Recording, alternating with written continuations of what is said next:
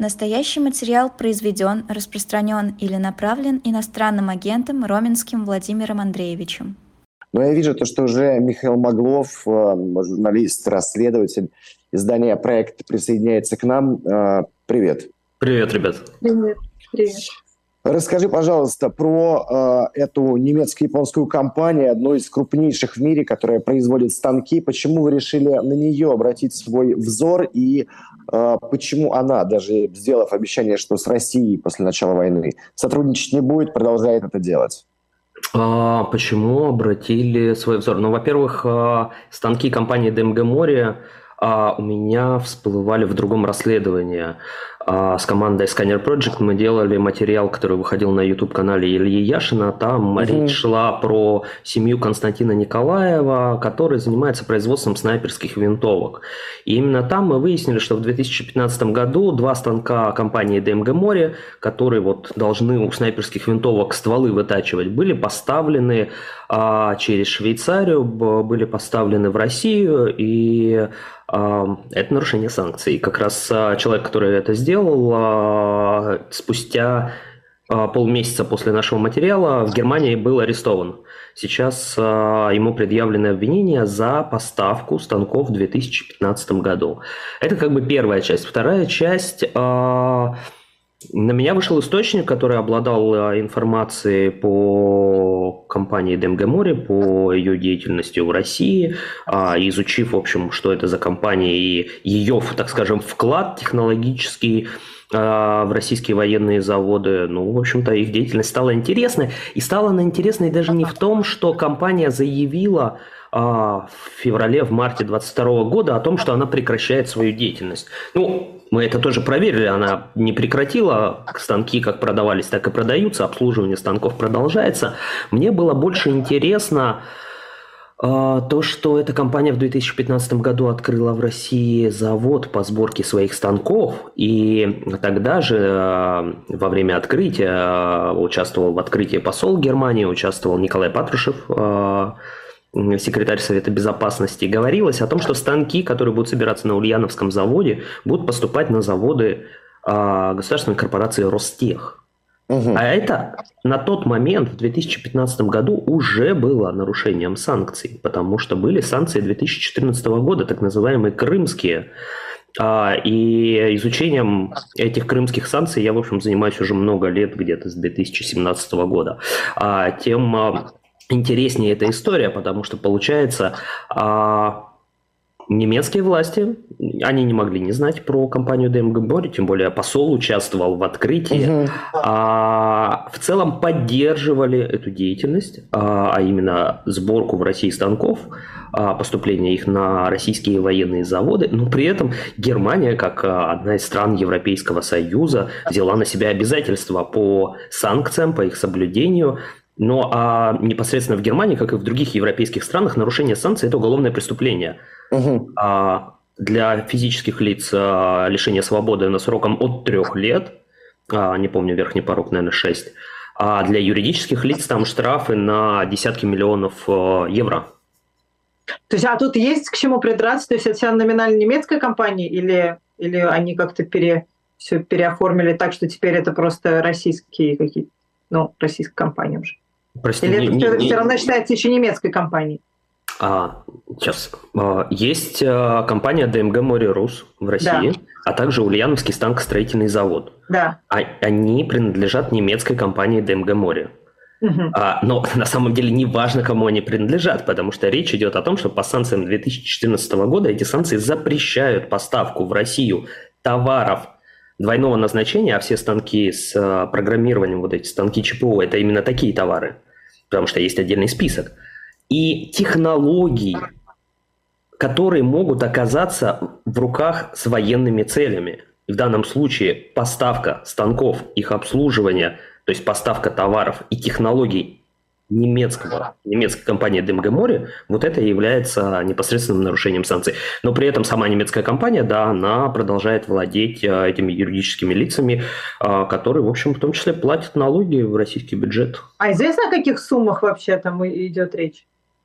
У меня сейчас нет цифр перед глазами, но А, насколько я помню, выручка ДМГ «Море» российского подразделения годовая составляла что-то в районе 5 миллиардов рублей. А, она сократилась, но появились другие юридические лица, у которых сразу же выросла эта выручка на миллиарды, потому что станки а, пошли просто через другие юридические лица, через цепочку пошли на военные заводы. Миш, ты уже упоминал, что вот часть из этих станков да, используют для того, чтобы вытачивать дула для снайперских винтовок. А вообще, в каком производстве их э, задействуют? Ну, это все, что касается металлообработки. То есть у меня сейчас э, нету полного перед глазами списка заводов, но смотри, три крупнейшие военные корпорации: Ростех, тактические ракетные вооружения и Алмаз Антей. А, значит, причем в Ростехе а, станки стоят на заводах, есть э, еще отдельное подразделение, объединенная двигателестроительная корпорация, объединенная судостроительная, нет, не судостроительная, не помню сейчас, еще одна корпорация, а дальше внутри есть заводов. А, суммарно там речь идет о десятках десятках, а то и сотнях российских оборонных заводов, которые производят а, самолеты современные, военные, производят ракеты, производят, э, ну вот там Алмаз Антей, э, производят э, Петербургский тракторный завод, а, хотя казалось бы, очевидно, что он заним, занимается тракторами, но он занимается угу. не только тракторами, он а, в том числе работает как бы между трактором, танком и БМД, разницы не очень много технологической, и, естественно, на этом оборудовании ты можешь производить как гражданскую продукцию, так и военную. Собственно, почему эта продукция и называется двойного назначения. А, один из заводов, где стоят станки ДМГ «Море», я сейчас не помню его название, но мы посмотрели, он занимается производством ядерного оружия. А, это, в общем, довольно широкий спектр а, российской оборонки, а, где стоят станки компании ДМГ «Море», в том числе поставленные за последние 8 лет. Что сейчас? Какой вы ждете реакции? Это должен э, сесть и тот посол, который был на открытии завода, э, как мы понимаем, теперь с э, нарушением санкций, э, что было сделано. Э, все остальные люди в Германии. Будет ли какой-то ответ на ваше расследование, ждете ли вы его? Ну, знаешь, а, я мог бы сказать, что а, я его жду, и как бы это очевидно, по закону а, есть подозрение на нарушение, должно быть расследование, следствие, не знаю, предъявление обвинений суд, либо нет, здесь нет никаких нарушений. С другой стороны, как человек, который давно изучает работу крымских санкций, ну, если честно, я особо как бы уже лично не жду, потому что речь идет о том, что, ну, 8 лет не было расследования. Не очень понятно, почему оно должно появиться сейчас. А, ну, то есть, по логике, по закону, по уголовному кодексу, очевидно, что оно должно быть, но э, я не могу сказать, что я сильно жду каких-то изменений, хотя последнее время, последний год в Германии есть небольшие э, изменения, как я вам рассказывал, вот э, недавно арестовали одного человека, в прошлом году в Гамбурге был суд, и там немецкий менеджер компании, который тоже поставил станки, правда не знаю какого производства, поставил станки в Россию, он получил, кажется, 3 года и 8 месяцев лишения свободы, а, поэтому последний, вот, наверное, год в Германии есть подвижки по этому поводу с целью расследовать, но компания ДМГ Море является важным производителем, важным немецким производителем, важным налогоплательщиком, конечно же, и поэтому здесь уже, наверное, вопрос будет а, уходить а, в сторону политики. Мне кажется, здесь компания ДМГ Море кует просто э, российское оружие, которое потом идет на эту войну и на убийство украинских людей, на убийство украинцев. Ну, э, это именно так, и интересно, что... А вы не обращались к каким-нибудь э, немецким, э, я не знаю, политикам, к представителям Бундестага, чтобы они поднимали подобный вопрос вслед за тем, как выходит ваше расследование. Я думаю, и они же, наверное, в этом заинтересованы, учитывая, что декларируется такая поддержка Киеву со стороны Евросоюза. А, ну, это, конечно, хороший вопрос. По-моему, в Германии тоже на носу выборы, как минимум, как и во всем Европейском Союзе, как минимум, европарламентские. А другое дело, что нет, к политикам мы не обращались, хотя а, мы, как редакция, отправляли вопросы в Министерство экономики и климата. А именно это министерство а, немецкое занимается, а, это ключевое министерство, которое отвечает за санкционную политику в правительстве Германии. И там, конечно же, это министерство возглавляет политики. Если я правильно помню, там госсекретарь министерства, он представитель партии «Зеленых». К сожалению, министерство не нашлось времени и, видимо, возможности нам вообще хоть как-либо ответить обсудить даже то, что они получили вопросы. Также мы направили наши вопросы в посольство э, Германии в Москве. А, они обещали предоставить ответы, но, к сожалению, там на протяжении как минимум недели ответов мы пока не получили. Но они обещали, говорят, что они... А, Берлин работает над этим вопросом. Что касается политиков немецких, я уверен, что в целом они тоже в курсе, потому что про то, что компания ДМГ Море а, работает в России, был небольшое такое, а, не было объяснения, как она работает, был материал в мае издания Дицайт, ну и так совпало, что вчера а, тоже вышел материал Дицайт ровно же об этом, о том, как компания DMG продолжает, у коллег из Дицайт а, была немножко другая информация, чем у нас, чуть менее детальная, но тем не менее вчера вышла публикация у коллег в Дицайт, и, конечно же, немецкие политики в уважаемой газете тоже могли прочитать. А что немаловажно, компания DMG Море пару дней на, на прошлой, по-моему, неделе назад прогремела, когда Национальное агентство противодействия коррупции Украины внесло компанию DMG Море в список, а, который называется а, спис... Международный список спонсоров войны.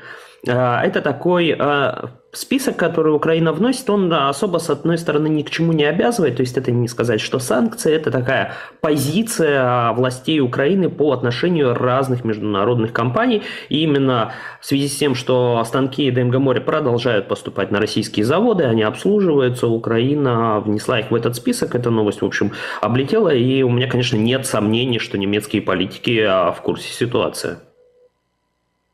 А много таких компаний, которые а, ну, за которыми вы, может быть, начинаете следить сейчас? Или уже проследили, которые вот такую двойную игру ведут? Ну, э, да, мы можем сказать, они ведут двойную игру, а они скажут, э, мы не ведем двойной игры, мы делаем бизнес, зарабатываем деньги. А в целом это... Э, что касается много, тут как бы с чем сравнивать? Не, не, не, ну, по мне очень много. А, ну, не знаю, мы помним прекрасно компанию Siemens, которая, в общем, поставка а, турбин а, сошла полностью с рук, а, поставка в Крым. И тут интересно, что... А, в станках ДМГ море есть программное обеспечение, и это программное обеспечение тоже компании Siemens. И в некоторых сейчас китайских станках, которые тоже начинают а, как альтернатива а, европейским закупаться в Китае и а, поставляться в Россию, там тоже стоит программное обеспечение от компании Siemens. Но, тем не менее, компания Siemens, опять же, за эти 8 лет не было ничего. Ну, в целом, я считаю, да, компании довольно много. А бизнес, европейский бизнес довольно циничен, а, он делает а, заявление, вот как ДМГ Море, они очень громко сказали, мы осуждаем войну, мы против войны, мы пожертвуем деньги Украины, мы останавливаем весь бизнес, все, сервис, а, все прекращаем, мы вывозим своих сотрудников в Германию, постараемся перевести их в разные подразделения. Ну, в общем, наверное, из этого только произошло последнее, действительно, как минимум генерального директора российских компаний они вывезли в Германию.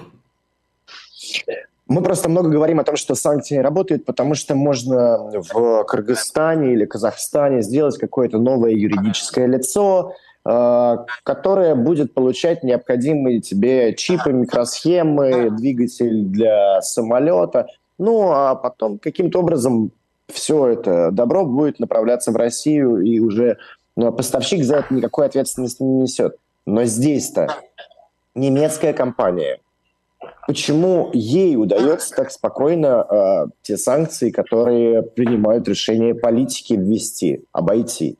Так смотри, да, да, смотри, с санкциями это как с коррупцией. А, коррупцию невозможно победить.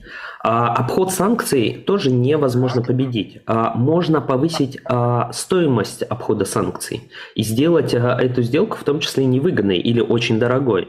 Как повышается стоимость а, санкций? Она повышается одним способом – наказанием за нарушение. Так вот, а, Европейский Союз, когда еще в 2014 году вводил санкции, в принципе, в законе, опять же, в Уголовном кодексе есть наказание.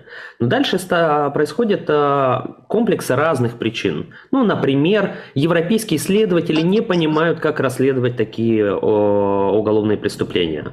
А, у них нет опыта, у них нет возможности получать данные, в том числе потому, что не знаю, может, помнишь такую историю, когда Алексей Навальный с командой подали заявление в швейцарскую прокуратуру в связи с генпрокурором Чайко и его деятельностью. Что сделали первым делом швейцарские прокуроры? Они, в общем-то, сделали а, ровно то же самое, как они действовали всегда. Они обратились за правовой помощью в Россию, а именно в Генеральную прокуратуру Российской Федерации. А это вот та методика, которая всегда работала Европейские следователи, прокуроры запрашивали какой-то... Ну вот, они, понимаешь, а, банально, они не знают, где, как получить выписку, кому принадлежит российское юридическое лицо. Они пишут письмо из России, официально приходит бумага, и это вот тебе доказательство, ты можешь подшивать в дело. Поэтому одна из причин, которые я вижу, это как раз а, а, не знаю, отсутствие опыта, где-то нежелание заниматься подобными делами, ну и а, а политическая воля немаловажна, то есть она присутствует на то, чтобы там ввести санкции, ввести механизмы, но практически не хватает политической воли для того, чтобы отслеживать нарушения, наказывать за нарушения, потому что санкции без наказания их обхода – это слова, написанные на бумаге. Угу. Да, спасибо. Нравится мне эта история. Очень я люблю в э, последнее время особенно говорить о европейской бюрократии, о том, э, насколько она э, правда последовательна и насколько она направлена на достижение определенных целей. Спасибо большое. Мы благодарим Михаила Маглова, журналиста, расследователя издания «Проект». Вышло большой материал о том, как российский ВПК продолжает получать немецкие станки после, в том числе и начала войны, и тех санкций, которые вводились еще в 2014 году в, после того, как произошла аннексия Крыма.